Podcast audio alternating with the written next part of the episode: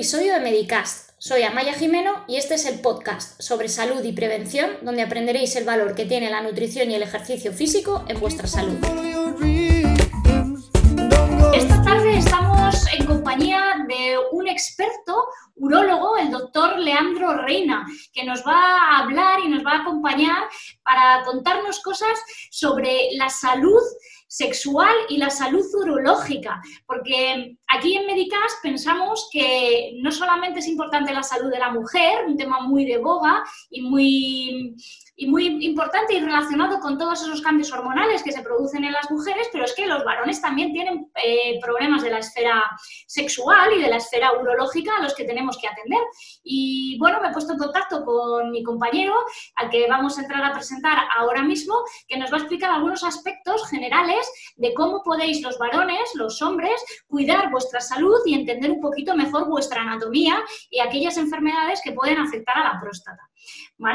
Voy a dar paso al doctor Leandro Reina para que se presente él mismo, pero como ya os he dicho, es urólogo y además está especializado en temas de salud eh, eh, hormonal de los varones, en lo que se llama la andrología, y también es especialista en cirugías oncourológicas. Leandro, buenas tardes, bienvenido. Hola, buenas tardes, Amaya. Espero, haberte dado todos los, todas tus características con exactitud, pero por favor cuéntanos tú un poquito más eh, a qué te dedicas, cuál es tu ámbito de, eh, expertise, de, experiencia.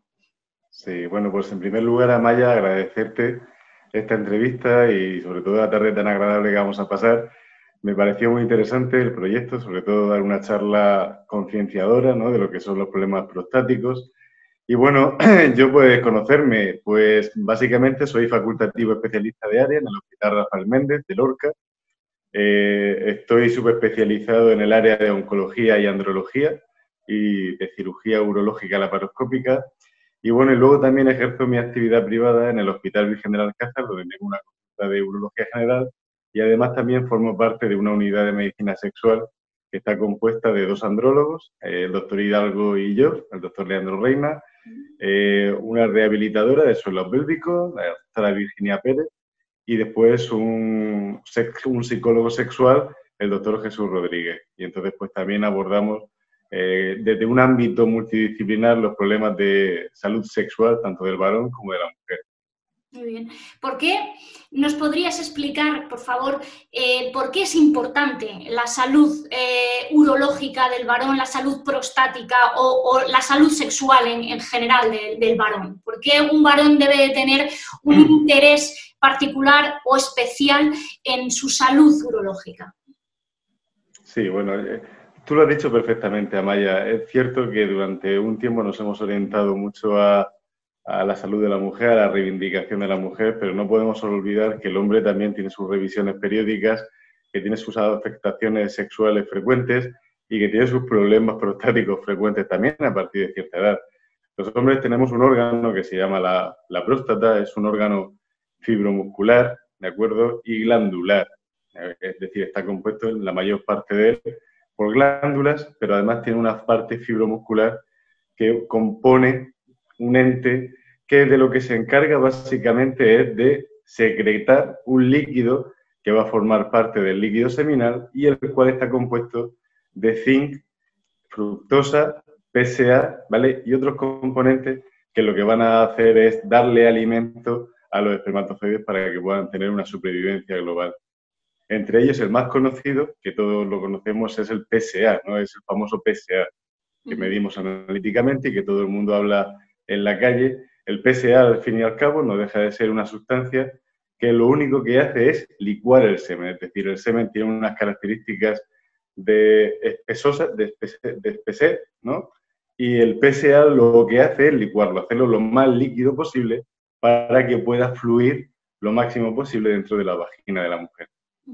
Luego, digamos que tiene una importancia eh, claramente relacionada con eh, el ámbito o la esfera reproductora del varón, ¿no? ¿Y cumple alguna otra función más, en este caso, por ejemplo, de la vía urinaria, relacionado con el pipí, para que nos entiendan, o es solamente sexual la función que cumple la Pues mira, a partir, eh, a partir de ya lo que te he dicho, la única función que cumple es darnos problemas. Es decir, la única función de la próstata es esa. Es, se puede decir casi que llega a ser un órgano inservible a partir de cierta edad.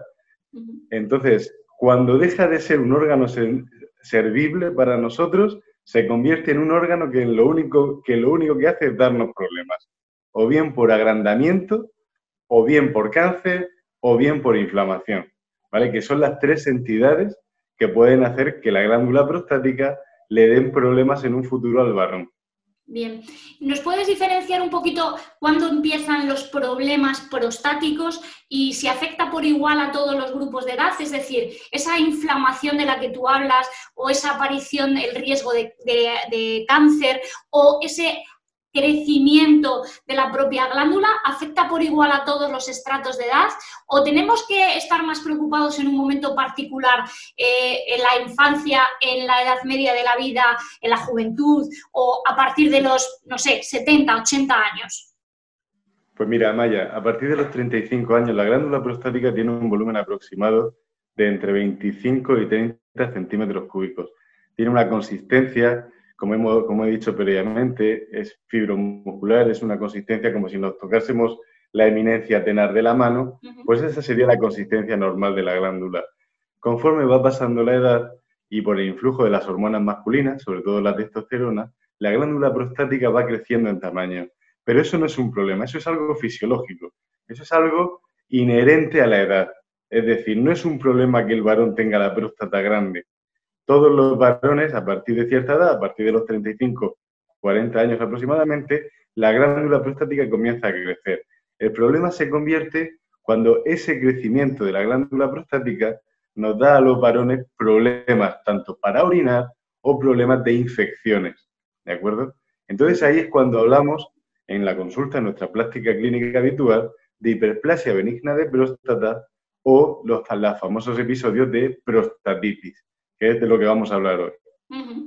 Em, a mí siempre esto, mm, ya hablando un poquito más técnicamente, es verdad que es un ámbito el tema de las prostatitis, su clasificación siempre resulta difícil de desentrañar porque podemos tener, eh, y corrígeme si me equivoco, que para eso estamos hoy aquí, eh, formas a bacterianas, sin bacterias, sin infección propiamente dicha y más de instauración quizá crónica y a la que yo me dedico particularmente, que es a las formas más agudas, a las infecciosas, que a lo mejor son más fáciles de clasificar o más fáciles de diferenciar. ¿Nos puedes explicar un poquito las manifestaciones de las dos entidades o cómo podemos pensar, qué nos puede hacer pensar en una o en otra y en qué consiste? Pues mira, sí. Amaya, básicamente yo a la gente que nos está siguiendo y que nos va a escuchar o nos va, a ver la entrevista, eh, el punto de partida es saber que la glándula prostática va a crecer sí o sí. Pero el hecho de que crezca no quiere decir que esté inflamada. Crece por naturaleza, crece por fisiología del varón. Cuando está inflamada es un problema aparte, es un problema diferente. Una inflamación es un proceso médico en el cual hay una célula de la defensa que ataca en un tejido y ese tejido se encuentra dañado. Eso no tiene nada que ver con un agrandamiento prostático. Ese es el tema de la prostatitis. Una prostatitis es una inflamación de la próstata que puede suceder a cualquier edad, pero es más frecuente desde los 20 a los 40 años, los episodios de prostatitis. Esa sería la zona de edad, la franja de edad, donde más episodios nos vamos a encontrar de inflamaciones prostáticas. Tú has dicho una cosa muy interesante. Durante mucho tiempo, la prostatitis se ha conocido como tal, como una entidad sola, una inflamación prostática. A partir de ahí se daba un tratamiento al paciente y no había, o no cabía ningún tipo de clasificación más. Pero la prostatitis tiene otra clasificación actualmente que ha dado el Instituto Americano de Salud. La prostatitis actualmente la dividimos en cuatro episodios, es decir, en cuatro grandes grupos la prostatitis grado 1, el grupo número 1, que serían las prostatitis agudas, las prostatitis infecciosas, en la, gran mayoría.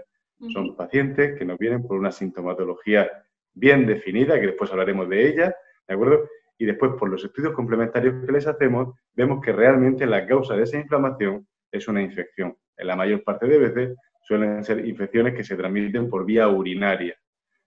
La segunda, la segunda estamos hablando de las prostatitis crónicas bacterianas. Son pacientes que tienen una sintomatología de más de tres meses de evolución y en sus cultivos, en sus estudios complementarios de repetición, vamos viendo cómo van apareciendo diferentes tipos de gérmenes o uno en concreto que a pesar de los tratamientos que vamos dando, va reapareciendo continuamente. El tercer grupo estaría compuesto del síndrome de dolor pélvico crónico. Serían prostatitis, que pueden ser tanto inflamatorias como no inflamatorias. Pero ahí no estamos hablando de una causa, de una causa infecciosa. Estamos hablando de diferentes teorías que, puede, que después también hablaremos de ellas porque es también un tema complejo. Este grupo, el grupo número 3, este que después nos detendremos un poquito más en él, es el más frecuente. ¿De acuerdo? Es el más frecuente con el que nos encontramos en nuestra práctica clínica habitual y es el grupo que los estudios epidemiológicos de prostatitis han dado como el mayor número de casos. Y después estaría el, la prostatitis grupo número 4, que serían prostatitis inflamatorias, pero que eh, de alguna manera no se ve mm, ni ningún agente infeccioso y en los métodos complementarios tampoco se ve ningún tipo de parámetro compatible con la inflamación. Este grupo, el último grupo, el grupo 4, sería el menos frecuente de todos, ¿de acuerdo? Este es el que menos vamos a hablar hoy. Hoy nos vamos a centrar en el grupo número 1, que sería las prostatitis agudas, y en el grupo número 3, que sería el grupo más numeroso, con el grupo que más nos vamos a encontrar. Eso es. Yo creo que para mandar un poquito el mensaje a la audiencia también, aparte de la clasificación, hay que entender la idea, yo creo, o yo saco la idea escuchándote, de que cuando un varón se presente o sienta algunos síntomas de los que ahora vayamos a poder contar eh, relacionados con el tema prostático, es mucho más probable que en ausencia de síntomas muy agudos o hiperagudos febriles, nos encontremos ante una complicación del grupo 3. Y aquí me vas a permitir, o sea, es decir, una complicación no estrictamente infecciosa. Y aquí me vas a permitir que haga mi, juego infectológico, ¿vale? Para decir que, eh, bueno, piensen, lo, aquellos que nos escuchen, y si hay algún profesional también, que el uso de antibióticos no va a ser el remedio más frecuente que tenemos que aplicar cuando un paciente presenta una clínica de prostatitis. Entonces, vamos ahora quizá a desentrañar un poquito por grupos, si te parece. ¿Vale? Leandro, cuéntanos un poquito. Vamos a empezar por el grupo, el grupo menos numeroso, el grupo que menos impacto clínico tiene, el último que he dicho, el 4. Por eso vamos a empezar con el más cortito.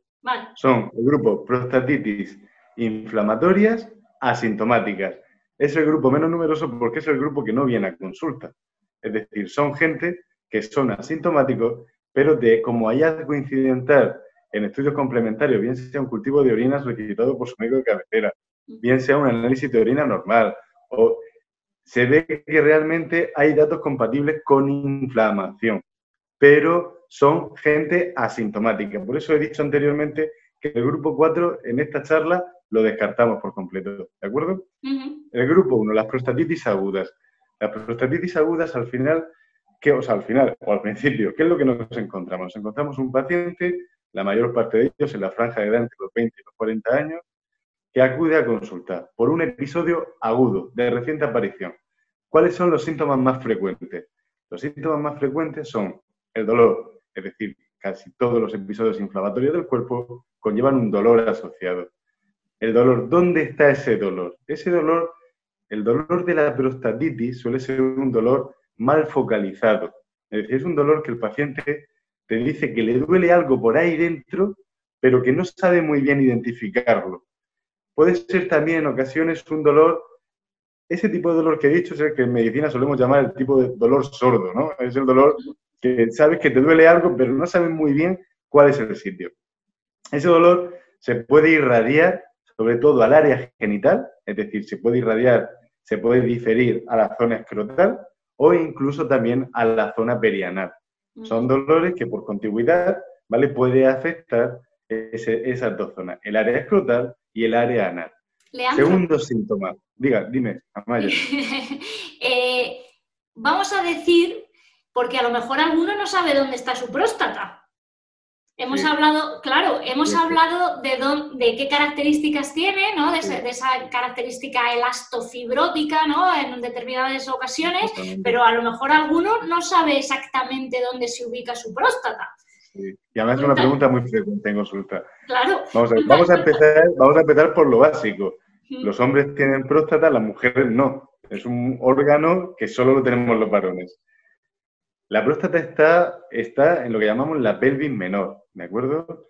La próstata forma parte de nuestro tracto urinario, está aproximadamente, está muy pegadita al recto, pero no forma parte del tubo digestivo, forma parte de nuestro tracto urinario, de nuestro aparato urinario. Sí que es cierto que, como saben la mayor parte de los varones que estarán viendo esta, charla, sí que es cierto que nosotros los, urólogos, para poder hacer un examen físico de la próstata, podemos meter el dedo a través de la zona anal y hacer lo que se llama un tacto rectal. Con el tacto rectal, a través del recto, por proximidad, somos capaces de poder tocar la zona periférica de la próstata, que a su vez, que ya lo hablaremos en otra entrevista, es la zona donde se alojan el 70% de los cánceres de próstata. Por eso el examen rectal, el examen dígito rectal, es tan importante en la consulta del urólogo, igual o incluso más que un análisis de sangre. La, próstata está aproximadamente desde el ano hacia el interior, es decir, hacia la pelvis, hacia arriba, a unos 5 o 6 centímetros aproximadamente.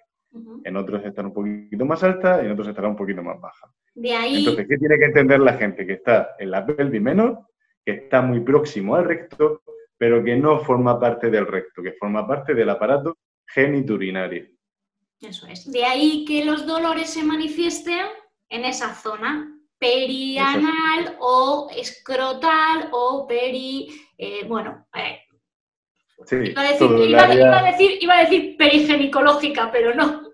No te preocupes, nosotros, nosotros lo llamamos área perineoescrotal. O sea, con el área perineoescrotal engloba todo lo que estamos hablando. Eso es. Venga, va, seguimos con las tipo 2. Siguiente síntoma que suele manifestar una persona que tiene un episodio de prostatitis aguda, la disuria. ¿Qué es la disuria que llamamos? Pues la disuria es el escozor al orinar, el dolor al orinar. El escozor en Murcia es un término que utilizamos muy frecuentemente. O sea, los pacientes nos dicen, me cuesta dar. O sea, nosotros decimos, el escozor al orinar, en medicina lo llamamos disuria. Es como si estuvieras muchas veces la gente lo describe como si estuviera orinando cristal, ¿no? Como, leche, estoy como orinando cristal, como que me va a salir algo puntiagudo del pene. Eso es la disuria, que es muy característico de la prostatitis. Y después, un signo que también es muy característico son temperaturas, o sea, fiebres elevadas. Esto porque cuando hay una prostatitis aguda infecciosa, en muchas ocasiones se puede producir secundariamente, que de esto tú también eres muy ducha en esta materia, se puede producir secundariamente una bacteriemia con mucha facilidad. ¿Por qué? Porque la próstata es un órgano tremendamente irrigado. Es decir, la cantidad de sangre que pasa por la próstata es muy alta en relación al tamaño que tiene. Es decir, con el tamaño que tiene debería pasar menos sangre de la que pasa pero la cantidad de sangre, el turnover sanguíneo que se produce por la irrigación que tiene es muy elevado. Por lo tanto, los agentes infecciosos que causan una infección en la orina y después llegan a la próstata y causan una inflamación, la prostatitis aguda, esos agentes infecciosos secundariamente pueden provocar una transmisión sistémica vía vascular, es decir, que la infección a través de la próstata se generalice que es la bacteriemia sí, y a su vez el cuerpo, como reacción, ¿vale? cause fiebres elevadas. Entonces, es muy característico que en pacientes que tienen un episodio de prostatitis aguda tengan episodios febriles de hasta 38 y 39 grados. La gente se asusta porque estaba, pues empecé la secuencia de hechos que te suele decir el paciente. Pues estaba, empecé a orinar con molestias un par de días. Después empezó a dolerme la zona del vientre bajo, pero era como un dolor que yo no sabía localizar. Y de repente me dio un fiebrazo, casi todos te dicen lo mismo, con escalofrío. Pero además fue una fiebre que de repente me duró una hora o menos de una hora y ya se me quitó. O sea, eso es una secuencia sintomática muy característica de los episodios de prostatitis aguda. Así es. Eh, de hecho, los que nosotros vemos habitualmente en el hospital son los que completan la secuencia, ¿no? Y, mm, esta pregunta quizás sea un poquito más técnica, ya hablando de la, de la cuestión infecciosa. ¿Existe la cistitis pura del varón?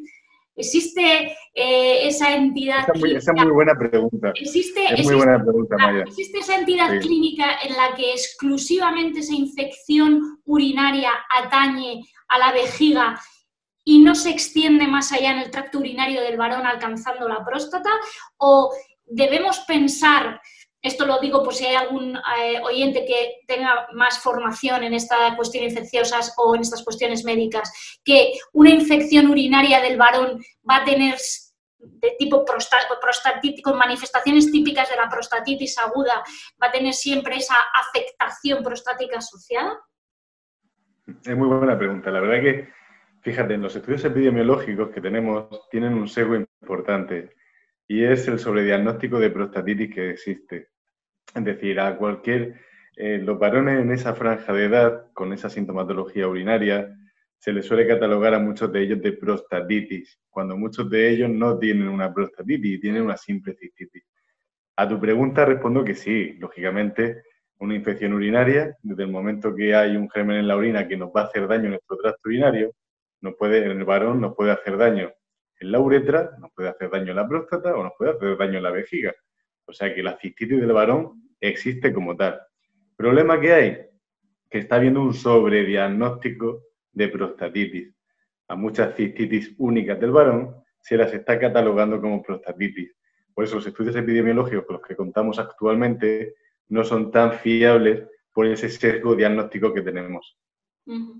Muy, muy interesante esta, esta diferenciación porque ciertamente hay muchos compañeros que no lo ven así y no lo entienden así.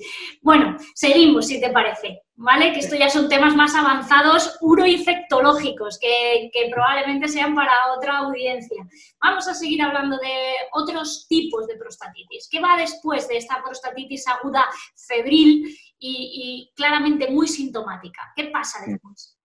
Pues suelen ser personas jóvenes, se asustan lógicamente, ¿no? Es cierto que es un episodio que el, varón pues eh, dice, leche, te suelen decir, enseguida me puse muy malo, me puse malísimo. Yo, eh, me puse malísimo. Bueno, pues lo siguiente es hacer un estudio complementario. ¿En qué consiste el estudio complementario? Básicamente un análisis de sedimento de orina, un cultivo de orina y yo personalmente, es decir, yo suelo pedirles a todos un cultivo de semen y un cultivo de exudado uretral. Creo que es muy interesante eh, tener un cultivo de semen y un cultivo de exudado uretral. El cultivo de semen es por la proximidad de, o sea, por la relación anatómica de los conductos eyaculadores con la próstata. Muchos organismos que entran por la orina a través de los conductos eyaculadores se van a ir por nuestra vía seminal y van a provocar infecciones seminales. Es decir, que va a ser muy frecuente que en pacientes que hayan tenido un episodio de prostatitis aguda pueda ser que su cultivo de orina sea negativo pero sin embargo el cultivo de semen sí que salga positivo. Y entonces nos va a dar un poquito de más información de qué ha pasado con el varón. A partir de los 40 años, cuando suceden estos episodios, también hay una cuestión muy interesante.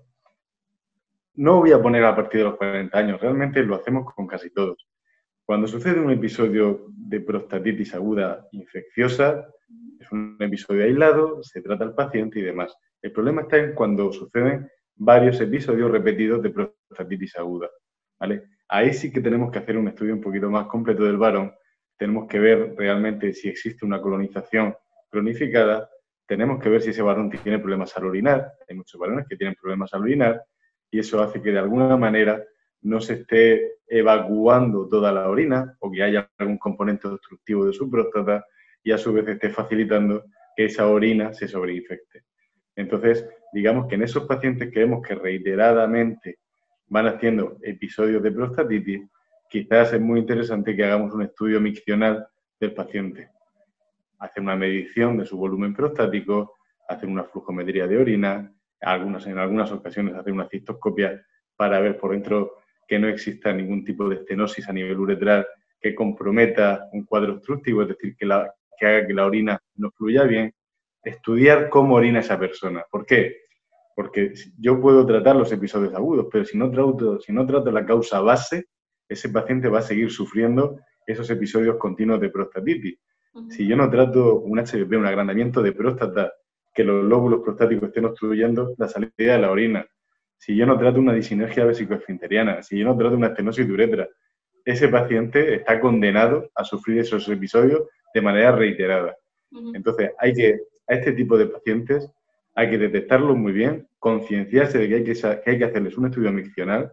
Y yo mi consejo personal para también la gente que se dedica a atención primaria o, a la gente que se dedica también al tema de las infecciones urinarias, bien sea por parte de interna o servicios de infectología, que intenten complementar siempre los cultivos de orina con cultivos de semen y cultivos de exudado uretral.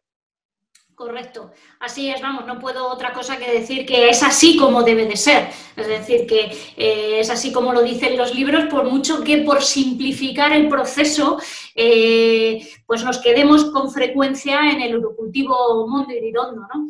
Pero debería, debería ir acompañado, si no de una prueba de los cuatro tubos, ¿no? Un test de STIMI, de, al menos un, uno relacionado con el cultivo seminal. Eso, eso está clarísimo, es así. Estoy contigo, por supuesto. desde luego. Yo creo que también desde atención primaria también tienen que recibir este, este mensaje, ¿no? Claramente, que debe de ir acompañado de, un segundo, de una segunda, al menos de una segunda muestra. ¿Qué te iba a decir? Eh, a ver, dos, dos preguntas que me surgen con esto último que has contado. ¿Cuál es la probabilidad sobre el papel de que un paciente que haya tenido una prostatitis aguda se transforme en un repetidor, digamos, en un reincidente, teniendo en cuenta que tenga o no tenga malformación anatómica asociada, como tú has dicho. ¿Vale? Un paciente al que tiene un primer episodio, ¿cuál es la probabilidad sobre papel de que tenga uno o más episodios subsiguientes, teniendo en cuenta que no tiene nada subyacente o sí? Bueno, sí, sí, ya sabemos que sí, claro, que lo va a tener, pero pongámoslo en en un sujeto completamente sano que por azar eh, ha tenido esa infección del tracto urinario prostática, prostatitis aguda, y no tiene ninguna alteración eh, de, de, ni, estrechez de la uretra, ni nada. ¿Qué probabilidad tiene de pasar a ser un repetidor? Porque hay muchos varones que consultan reincidentemente después de haber tenido un primer episodio. Yo ahí te remitiría, quizás eso donde más se ha estudiado es en la mujer en la mujer se ha visto que la mujer que mantiene o que hace un episodio de cistitis infecciosa tiene una probabilidad a los 5 años del 20% de hacer otro episodio.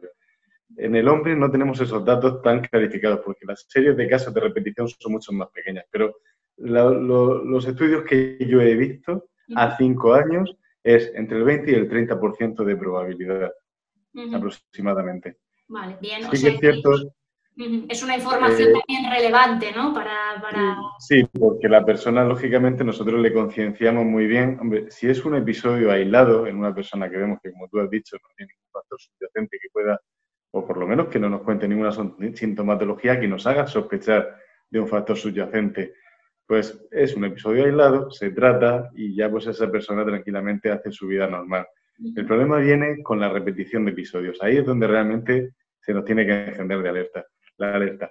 Luego también pasamos, es decir, aquí a colación del, de la, del problema que tú me has planteado, ya podríamos pasar al grupo 2. Me explico. En el grupo 2 nos vamos a encontrar, en muchas ocasiones, en el grupo 2 recordamos a, a la gente que nos está siguiendo, que serían las prostatitis crónicas bacterianas. Si hablamos de crónicas, en este caso cuando llevan tres meses aproximadamente pero son tres meses de sintomatología. Esos pacientes, muchos de estos pacientes de, prostatitis, cuando clasificamos a un paciente con prostatitis crónica bacteriana, precisamente sufre lo que tú has dicho anteriormente, pero lo sufre de manera cercana en el tiempo. Suelen ser pacientes que te vienen con un episodio de prostatitis aguda, los tratas acorde a un estudio complementario donde eh, conocemos el germen que le ha causado el problema es decir, como solemos decir en nuestro argot diario, eh, tratamos según antibiograma, ¿no? y vemos que ese paciente a las dos semanas vuelve a venir con la misma clínica.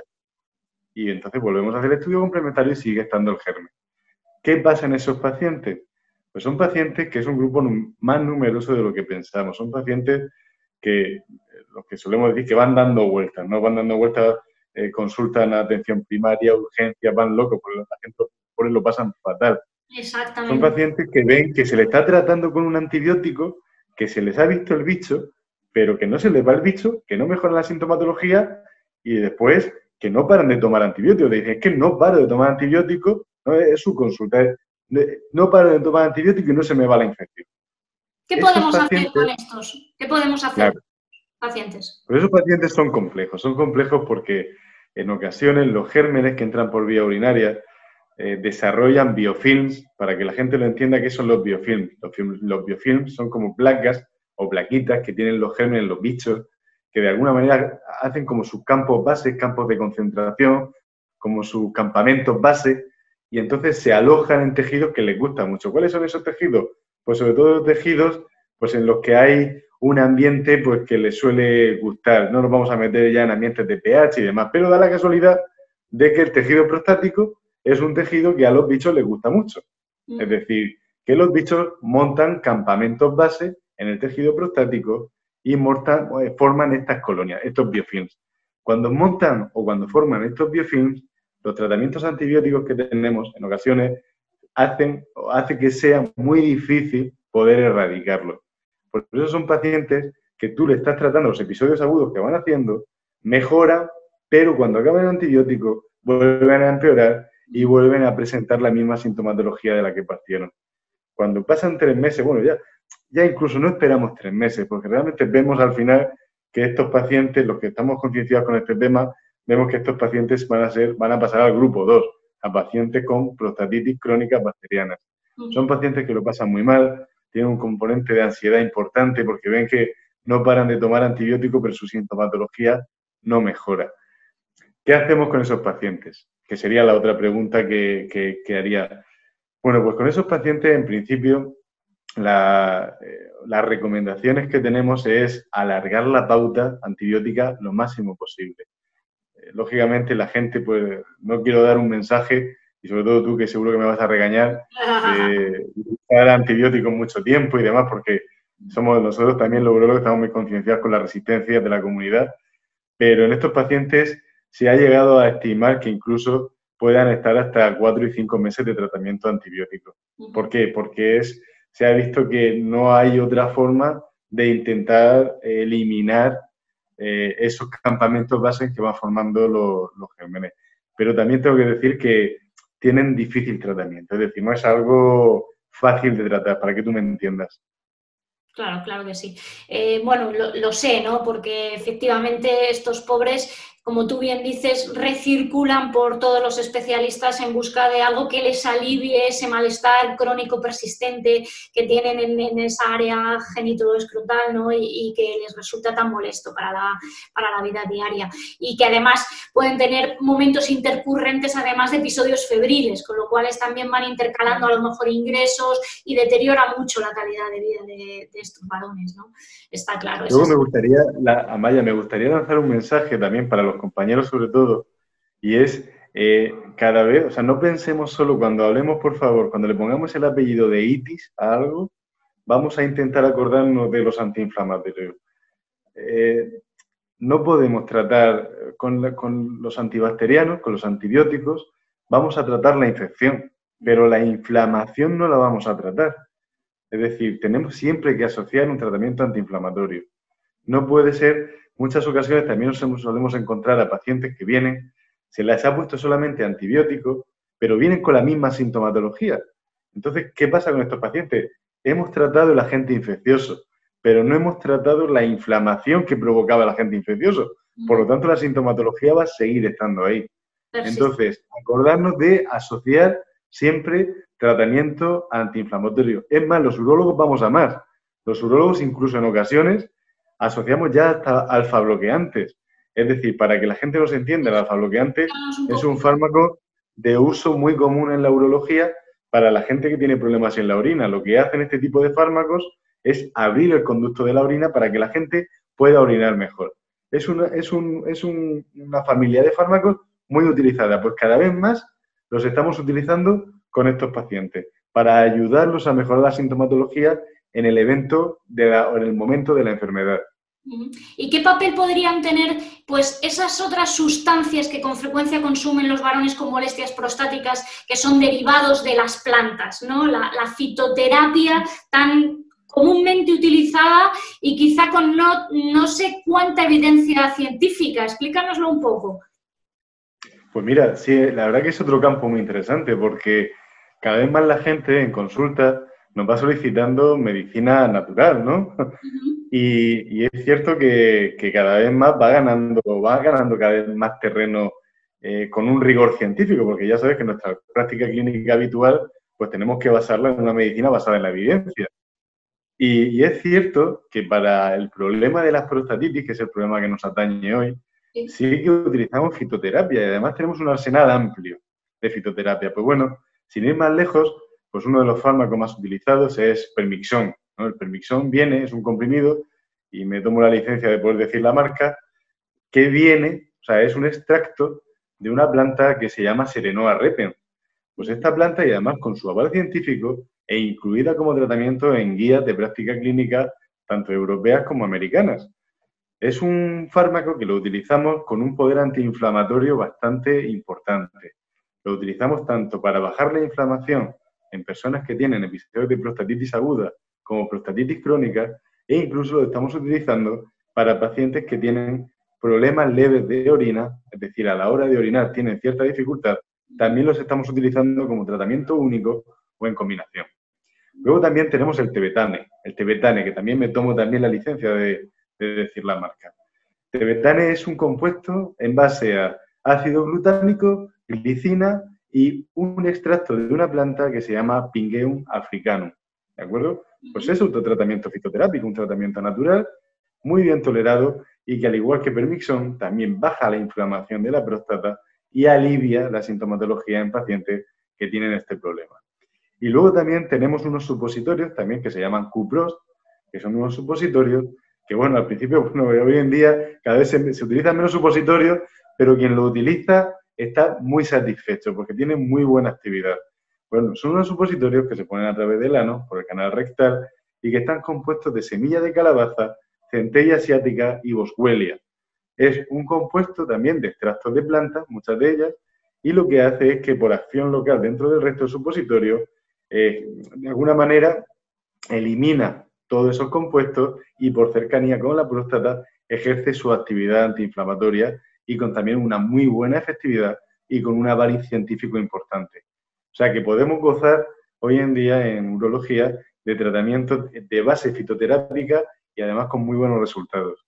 Vale, eso es muy interesante, muy interesante para, como tú bien dices, gente que a lo mejor no quiera tener esa sensación de estar medicalizado de forma crónica por estos problemas y que eh, tiene una, una solución de, eh, eficacia probada con otro origen, en este caso con la fitoterapia. Es, muy, muy interesante.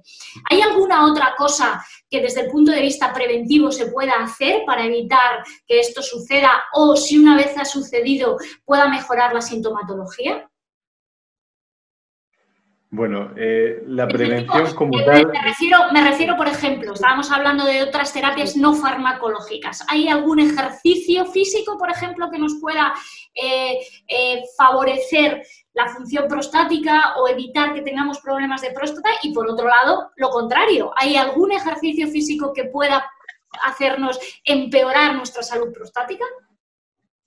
Bueno, pues mira, eso es un tema interesante. Ahí ya quizás, fíjate, eh, para una prostatitis aguda, ¿no? pues al final no deja de ser un agente infeccioso, pues la medida de recomendación que solemos dar los urólogos es una adecuada hidratación. Es importantísimo que el paciente esté bien hidratado. Yo siempre digo a mis pacientes, el efecto de arrastre que hace el agua con los gérmenes del tracto urinario es muchísimo mayor en cuanto a tratamiento que cualquier fármaco que se puedan tomar. O sea, el efecto, el efecto de arrastre es tremendo. Entonces, nos gusta que nuestros pacientes siempre estén muy bien hidratados.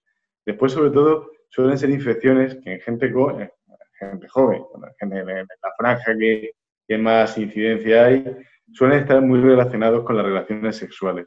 Entonces, siempre recomendamos a los pacientes, después de terminar la relación sexual, eh, intentar una limpieza de genitales adecuada, eh, intentar eliminar la orina que pueda estar dentro, o sea, intentar miccionar tras terminar la relación sexual y después diariamente una higiene adecuada de, de los genitales. Siempre recomendamos a los pacientes que no solo en la ducha se echen agua encima del pene, sino que se descubran el prepucio y que se limpien muy bien el glande y el surco no prepucio, es decir, lo que hay debajo de la corona del glande, que es donde se suele acumular toda la producción sebácea del glande y que en ocasiones puede crear también colonias de microorganismos. Eso es fundamental para nosotros. Luego también un dato que yo doy, que esto ya es marca de la casa y es un mensaje que lanzo a los varones, que es intentar, aunque, nos, aunque dediquemos dos minutos más cuando terminemos de orinar, intentar siempre limpiarse muy bien el pene, sobre todo el glande, el meato uretral, al terminar de, de orinar. En el varón es muy frecuente y es algo que no tiene fácil tratamiento, incluso ya en ocasiones no lo damos como un problema como tal, que se llama goteo posmicional, es decir, terminamos de orinar y salen las típicas, sube los calzoncillos y después salen las típicas gotitas, ¿no? Que, que te manchan el pene y manchan el, y además resulta muy molesto. Yo siempre recomiendo que intenten dedicar un minuto dos minutos más para hacer una maniobra de estrujamiento peneano, para intentar eliminar, yo siempre les pongo el ejemplo de una manguera, la manguera termina de, echar agua y siempre le queda la gota, pues si cogemos la manguera y estrujamos, pues eliminaremos esa gota con más facilidad. Y después limpiarse con papel higiénico el glande, para que esas gotitas no dejen húmedo el glande y no favorezca el depósito de microorganismos y consecuentemente las infecciones urinarias. Vale. A colación de lo que me has dicho previamente, y ya pasándonos un poquito a, los ejercicios de rehabilitación y demás, los ejercicios de rehabilitación de suelo pélvico eh, tienen, tienen cabida y tienen un papel o un aspecto fundamental en el grupo 3 de las prostatitis, en el síndrome de dolor pélvico crónico. ¿De acuerdo? El síndrome de dolor pélvico crónico, que si nos remontamos al principio de, de la charla, forma parte del grupo 3. Puede ser tanto inflamatorio como no inflamatorio, pero da igual. Va a ser un síndrome de dolor pélvico crónico sin una causa infecciosa. Hay muchas teorías que se han postulado a, favor, o sea, un poco para dar explicación del por qué sucede. Pues tenemos la teoría infecciosa, aunque no, aunque no aparezcan gérmenes después, parece que puedan haber colonizaciones que no den la cara en los estudios complementarios que puedan provocar esa inflamación cronificada. Está la teoría obstructiva, es decir, gente que tiene una disfunción miccional por disinergia físico-esfinteriana, para que la gente lo entienda, que la coordinación miccional no es adecuada y eso hace que haya un aumento de presión sobre la próstata y eso a su vez haga que se produzca una inflamación cronificada. Es una de las teorías. Otra teoría sería la teoría autoinmune, otra teoría, una teoría vascular. Cada vez más se postula más la teoría vascular. ¿En qué consiste? Hay mucha gente eh, muchas personas que si nos damos cuenta vemos que tienen varices en los miembros inferiores, hemorroides externas y parece que eso va asociado a un síndrome de congestión pelviana que a su vez puede ocasionar también una congestión vascular en la próstata que provoque una molestia o un dolor pélvico crónico. ¿Vale? Eso es otra teoría también postulada y muy frecuente también que vemos en la práctica clínica. Y otra teoría es la teoría de la disfunción muscular de la disfunción neuromuscular. Ahí es donde realmente la rehabilitación de suelo pélvico pues, tiene, un, tiene un papel fundamental en el tratamiento. Son pacientes que suelen tener unos puntos gatillos a nivel perineal muy identificados, son pacientes que me voy a meter ya en un campo que si me ve cualquier fisioterapeuta o si me ve cualquier rehabilitador, me va a regañar seguro porque ya no es un campo en el que yo entre y todo mi respeto hacia ellos, porque desde luego, eh, sobre todo eh, Virginia, que es la rehabilitadora que trabaja con nosotros, está muy concienciada con este campo.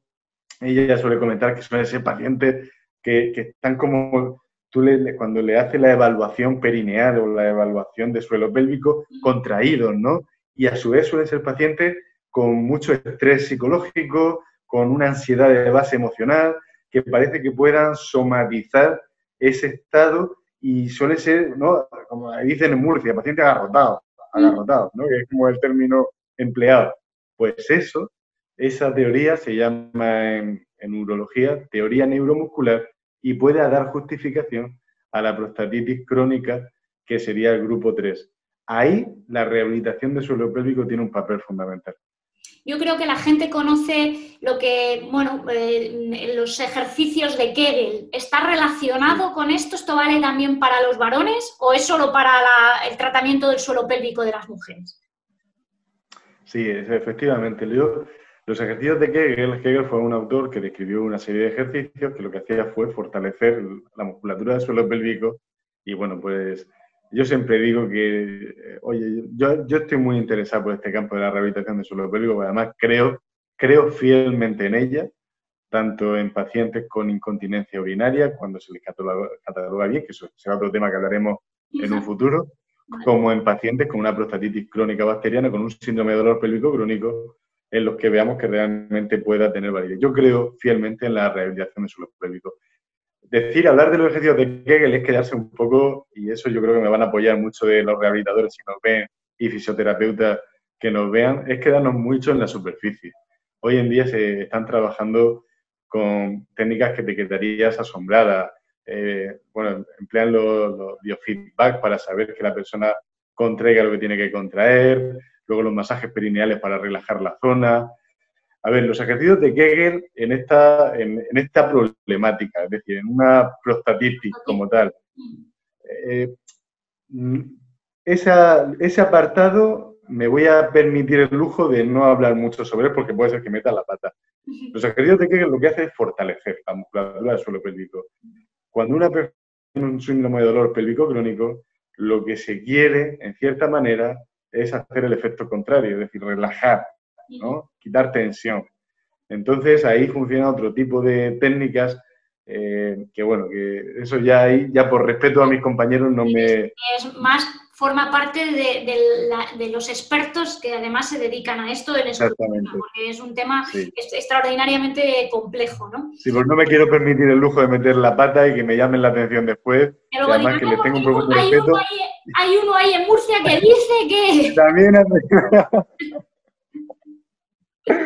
Pero sí, sí, hacen un trabajo fundamental. Sobre todo lo importante es que el urólogo esté concienciado. Parte, eh, cuando nosotros mandamos o prescribimos rehabilitación de suelo pélvico y ya yo ahí no me meto, o sea, ya ahí dejo que los profesionales se encarguen y realmente le indiquen a esa persona qué es lo que necesita. Eh, pero claro, parte primero parte del urólogo, que casi muchos de esos problemas nos suelen venir a nosotros en el ámbito de la urología, es decir, las incontinencias urinarias de la mujer, las incontinencias urinarias del varón, la cirugía, los problemas de síndrome de dolor pélvico crónico del varón, síndrome, también síndrome de dolor pélvico de la mujer, que también hablaremos de eso en un futuro. Yo creo que lo importante es que el urólogo sepa que hay una alternativa, que hay una herramienta que puede ayudar mucho a esa persona. Y esa herramienta es una adecuada rehabilitación de suelo pélvico. Y ya hasta ahí me quedo. Correcto, esa frase yo creo que es perfecta, perfecta. Hay herramientas que no son estrictamente farmacológicas para mejorar la salud de las personas. Y entre ellas, y ahora hablando en concreto de las prostatitis, está la fisioterapia y la rehabilitación del suelo pélvico en el varón. Es una realidad y con buenos resultados y, nos lo están recomendando. Es decir, que eh, hasta ahí podemos leer como médicos, yo infectóloga y tú urologo.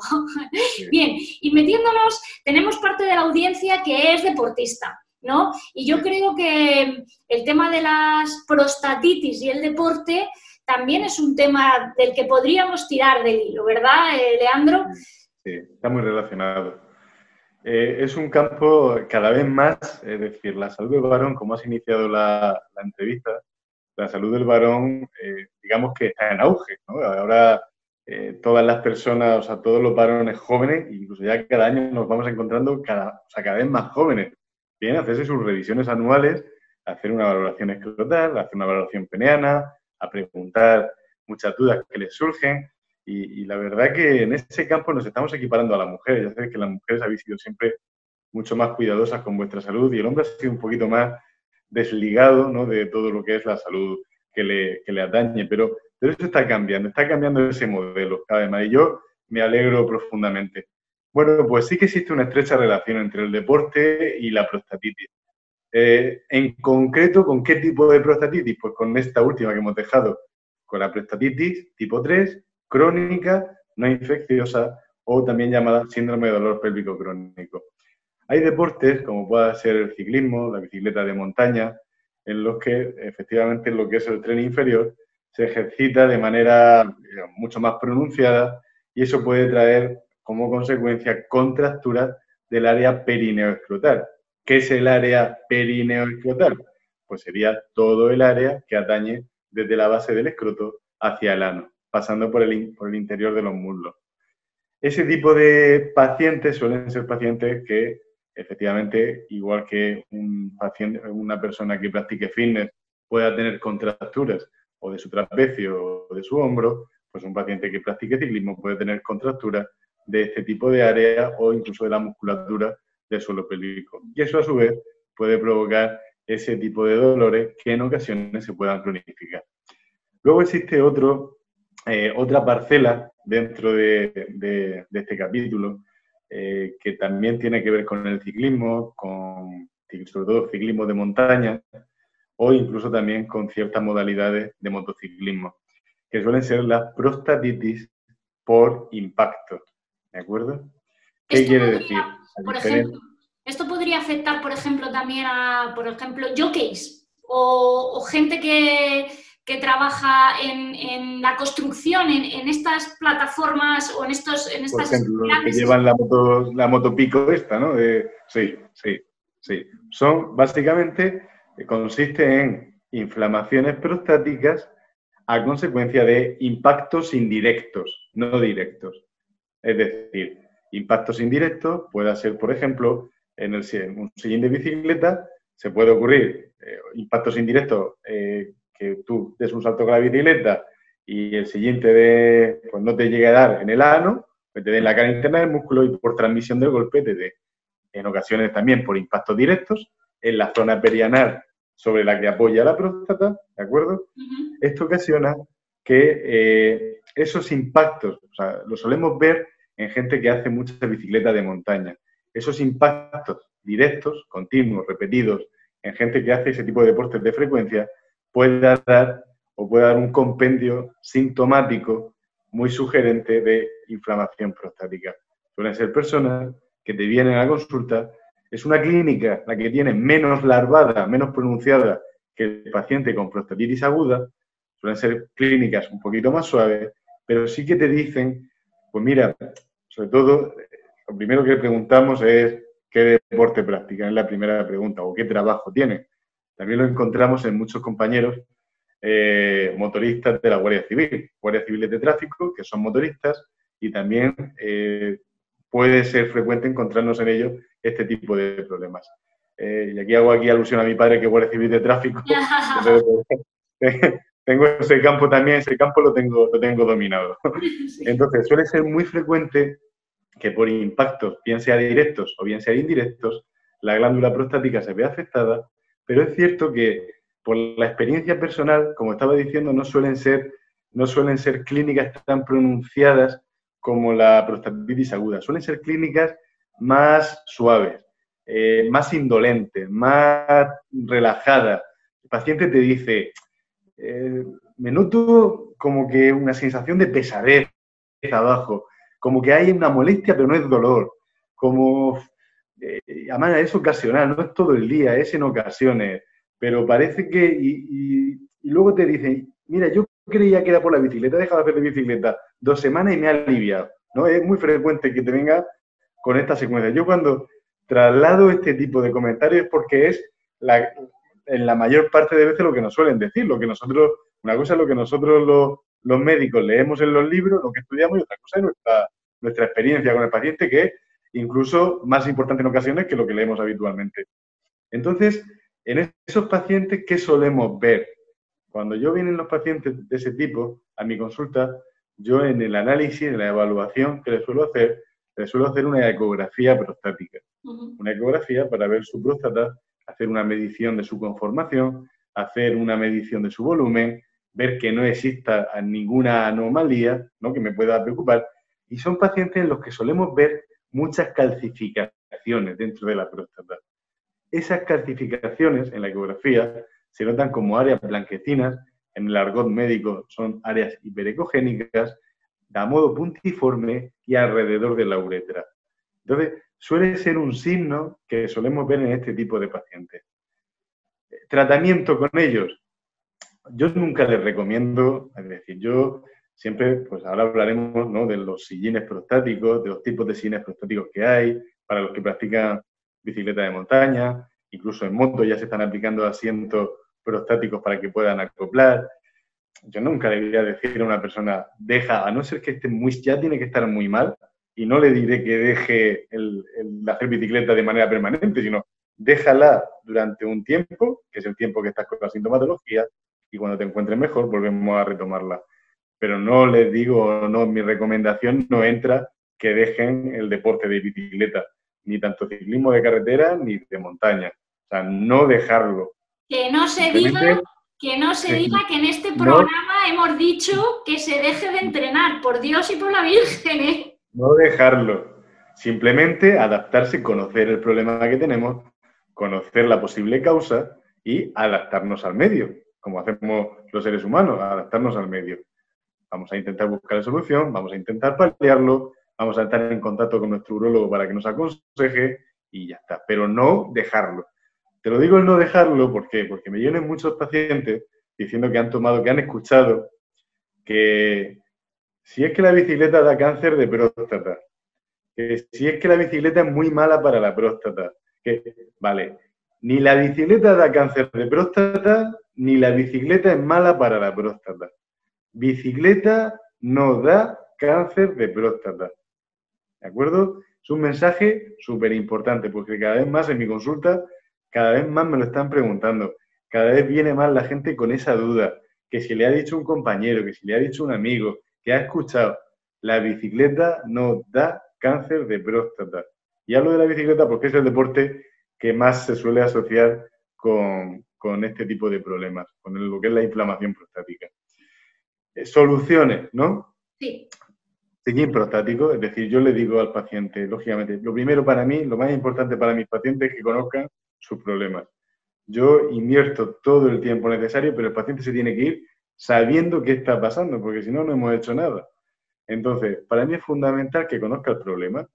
Se le puede dar un, si el caso, en caso de que la sintomatología sea muy abultada, se le puede dar un tratamiento sintomático, viene en base de analgésica, viene en base de, pues, como hemos dicho anteriormente, los antiinflamatorios que hemos comentado fitoterápicos, permixón, tebetane, supositorios de Cupros, incluso en ocasiones utilizamos de manera puntual relajantes musculares que puedan relajar más todo lo que es el diafragma urogenital y entonces descongestionar un poquito más el área prostática. Es decir, que tenemos una variedad de tratamientos para aliviarles.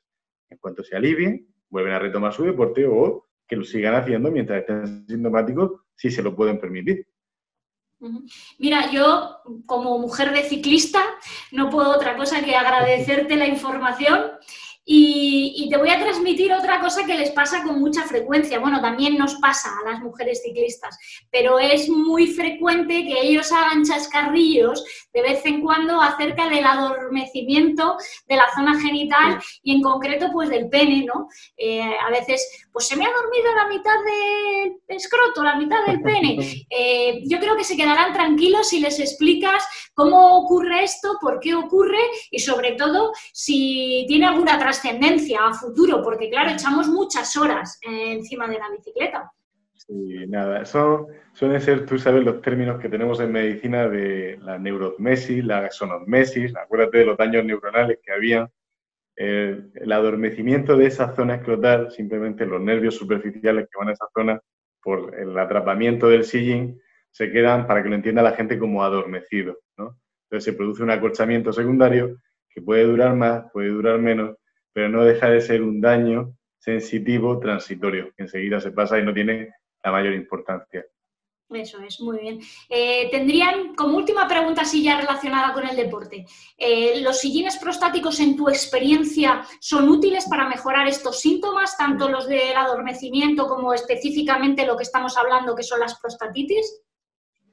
Sí, hay dos tipos de sillines prostáticos, es decir, los dos modelos que ahora mismo se están vendiendo son un sillín prostático que deja una abertura en el centro, ¿de acuerdo? Que sería la zona perineal sobre la que apoyaría verticalmente la próstata. Y luego están los sillines que exceden el acolchamiento, es decir, que aumentan la cantidad de acolchamiento.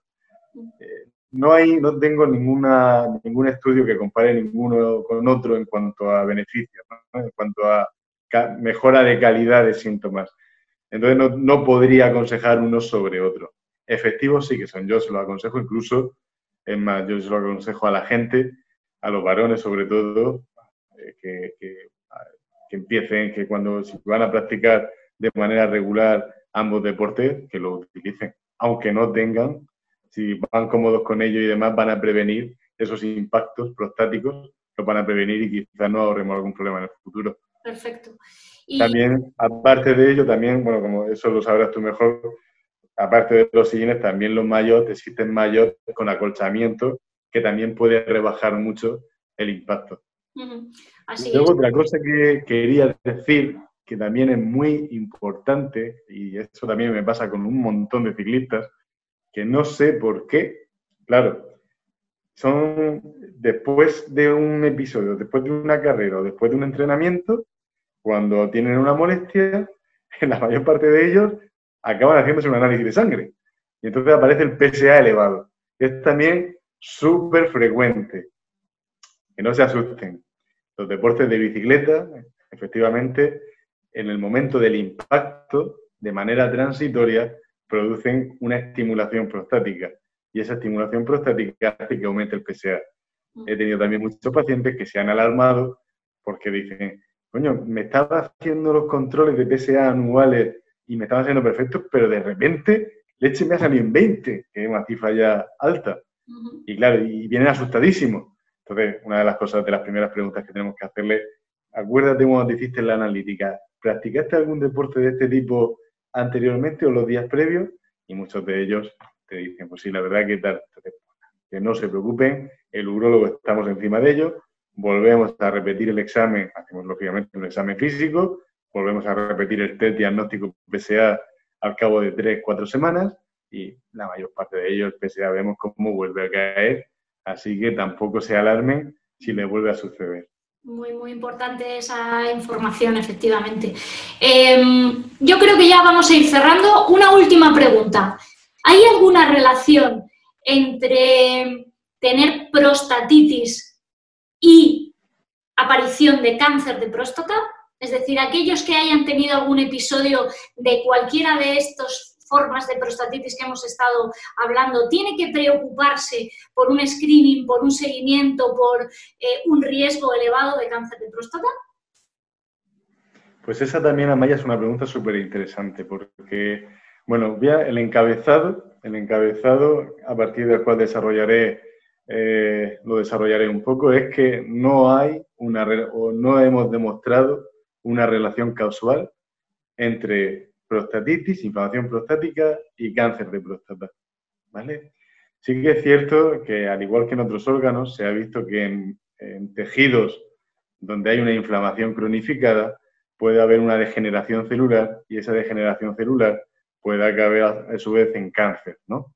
Y eso trasladado a la próstata pues tendría sentido, ¿no? Pero hasta ahora no hemos demostrado ninguna relación casual. Eh, están habiendo estudios, y hay estudios en marcha, eh, poblaciones numerosas, viendo a ver eh, picos de o sea, la incidencia y demás, pero no, no podemos afirmar, no podemos decirle a un paciente que si tiene una prostatitis aguda o tiene una prostatitis crónica, ahora mismo tenga un riesgo mayor de tener un cáncer de próstata. El screening que hacemos con ese paciente será el screening habitual que hacemos con todos los pacientes varones que acuden a nuestra consulta. Perfecto. Bueno, Leandro, eh, voy a abusar por última vez de ti. Para aquellos que tengan poca paciencia y no hayan sido capaces o sean capaces de escuchar todo y quieran quedarse con el resumen de todas las cosas relevantes o de los puntos más importantes de lo que hemos hablado con detalle a lo largo de esta hora y pico que estamos, que estamos aquí reunidos. ¿Qué harías tú? ¿Qué les dirías respecto a la próstata, la salud prostática y las prostatitis?